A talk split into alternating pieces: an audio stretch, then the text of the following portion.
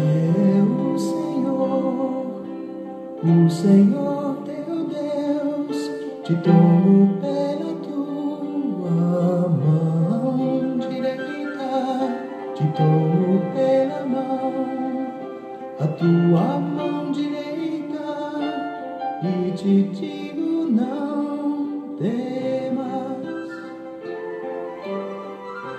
não temas, eu sou contigo.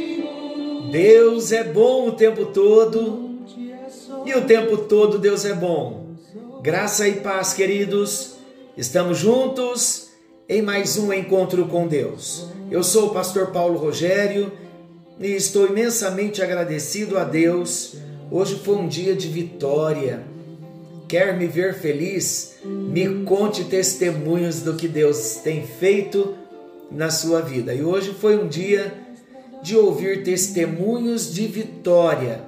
Nós estamos conhecendo Jesus no Evangelho de Marcos e nós estamos no capítulo 8, versículos 22 ao 26, onde nós vemos a história do cego, quando Jesus o toca e Jesus pergunta a ele: o que você está vendo? Você vê alguma coisa? E o homem olhou e disse: Eu vejo as pessoas, mas elas parecem árvores andando. Jesus pôs outra vez as mãos sobre os olhos dele, o segundo toque, e no mesmo instante o cego olhou com mais firmeza, ficou curado e começou a ver tudo muito bem. Tudo que Jesus tem e deseja para mim e para você é que nos toques que ele nos der, cada dia, nós vejamos muito bem. Só ver não basta. É necessário ver muito bem. E como nós vamos conseguir ver muito bem? Com os óculos de Jesus. Sabia que Jesus tem um óculos? Jesus tem um óculos onde a gente só vê amor, comunhão, alegria, paz, benignidade, bondade, fidelidade, mansidão, domínio próprio. É o óculos de Jesus. É o óculos que mostra o que devemos de fato como cristãos, verdadeiros cristãos, nascidos de novo, o que precisamos estar vendo. Por isso ele deseja que nós vejamos muito bem. E esse óculos que ele nos dá, estou falando numa linguagem figurada, evidentemente. A Bíblia não fala que Jesus tem um óculos é uma linguagem figurada que eu estou usando aqui para nós entendermos que Jesus quer que nós vejamos na ótica dele. Por isso que eu trago uma ilustração simples para nós entendermos. Quantas vezes nós não conseguimos olhar para alguém com bons olhos, mas quando colocamos os olhos de Jesus, nós vamos ver as pessoas como Jesus as vê. Você já parou para pensar que de repente algumas pessoas também não conseguem nos encarar bem e elas vão precisar dos óculos de Jesus para nos ver como quem de fato nós somos? É muito sério. É muito sério.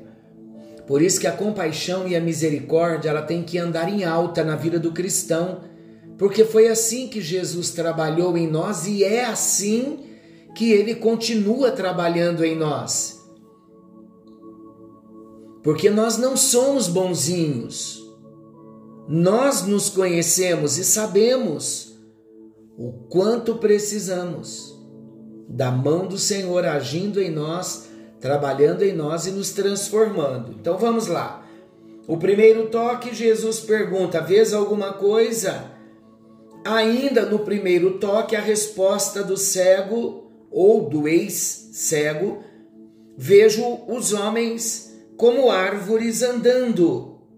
E nós encerramos o último encontro dizendo que o problema está na forma como nós enxergamos as pessoas.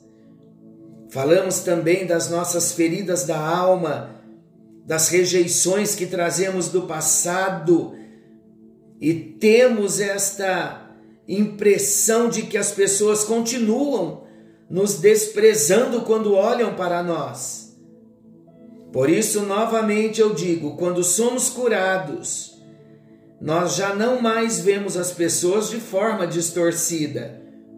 Então a questão está em colocar os óculos. Eu tenho uma historinha para contar para vocês. É a história de uma família que se mudou, mudou para aquelas casas de condomínio onde não tem muro as casas. E interessante que uma casa dos fundos dava de frente para os fundos da outra casa. Então, aquela nova família, a dona de casa, todos os dias, lavando a sua louça, ela olhava para a casa da vizinha e o que ela via? Ela via os fundos, ela via o varal de roupa da vizinha. E ela começou a ver as roupas da vizinha tão encardidas. E assim foi. Ela passou um tempo, um, uma semana, 15 dias. O marido chegava do trabalho, ela dizia: Meu bem, a nossa vizinha ela não tem higiene alguma. E o marido perguntava por quê? Como você sabe? Você já a conhece? Não, ainda não a conheci, mas pelas roupas que ela coloca no varal, já dá para ter uma noção de como é a vizinha. E o marido então disse: Amanhã eu vou estar aqui, vamos ver se a vizinha vai colocar a roupa no varal, nós vamos ver. E então no outro dia o marido ficou e de fato ele observou. Ele olhou pela janela da sua casa, pelo vitrô da sua cozinha e ele disse: De fato a roupa está toda encardida. Mas aí ele decidiu sair pela porta do fundo do seu quintal e ali ele tinha uma visão nítida do varal da vizinha e ele olha as roupas da vizinha, já não estavam mais encardidas. Ele olha para a sua janela e ele vê a sua janela toda suja. Ele volta para dentro e ele diz: Meu amor, vamos lavar a nossa janela, porque o problema não está com a vizinha, o problema está com a nossa janela. Lavaram os vidros e no outro dia qual era a cor da roupa da vizinha? A roupinha branca? Era de fato branca. Precisamos dos óculos de Jesus. O segundo toque é o terceiro destaque. Agora, no segundo toque, aquele homem que era cego, ele passa a ver nitidamente.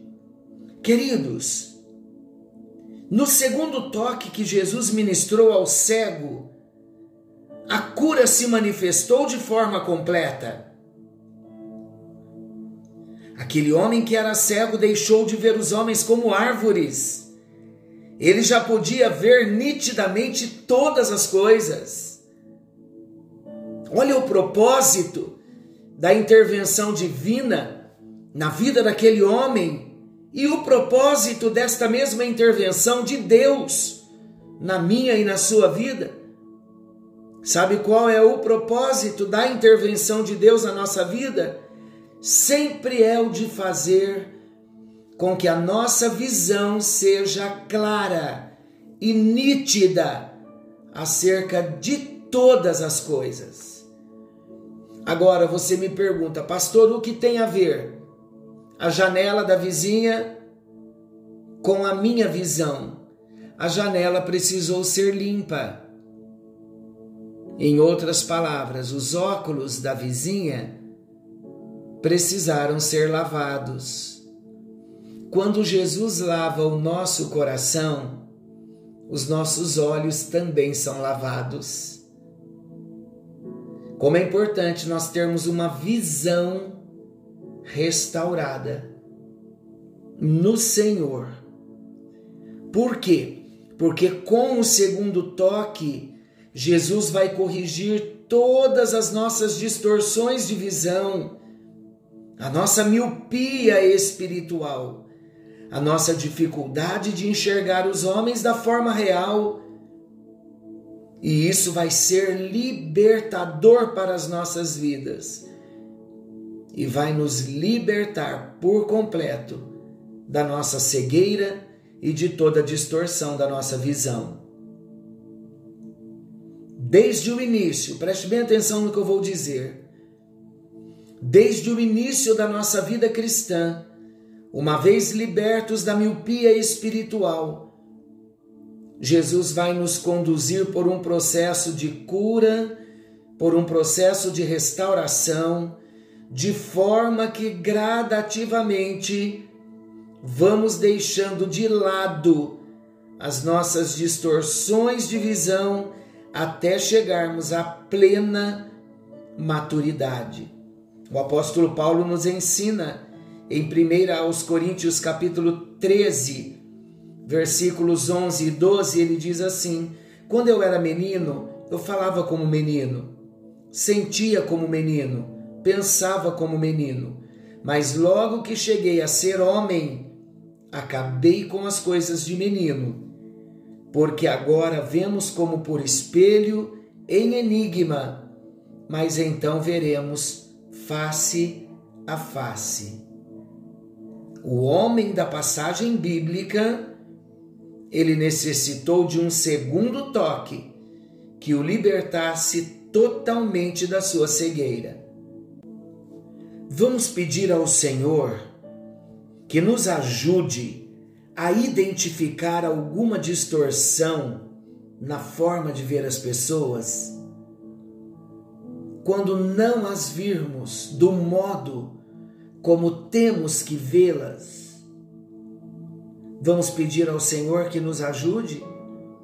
Vamos parar um pouquinho para pensar sobre a impressão que nós temos das pessoas principalmente daquelas que nos cercam, vamos começar a vê-las com a visão de Jesus e o nosso interior vai ser curado. Senhor nosso Deus, querido Pai, como nós já dissemos nos dois encontros anteriores, nós precisamos do segundo toque, do terceiro, do décimo e de quantos toques nós precisarmos e quantas vezes nós oramos para que a nossa visão seja aberta e possamos ver com os olhos de Jesus, com os óculos de Jesus. E se preciso for, ó Deus, lavar a nossa janela, nós recorremos ao sangue de Jesus e à água da palavra e pedimos, ó Deus, nos dê uma nova visão, segundo o teu propósito, segundo o teu coração. Entendemos nesses três encontros que nem sempre o problema de como vemos as pessoas estão nelas, mas nós aprendemos que geralmente e na maior parte o problema está em nós mude a nossa visão, mude o nosso coração. Em nome de Jesus oramos. Amém, amém e graças a Deus. Que o Senhor nos abençoe, que o Senhor nos guarde. Querendo o bondoso Deus, amanhã estaremos de volta nesse mesmo horário com mais um encontro com Deus. E não se esqueçam, Jesus está voltando. Vamos nos preparar. Algo novo está vindo à luz. Fiquem todos com Deus, uma excelente noite tua mão direita e te digo não temas, eu te ajudo.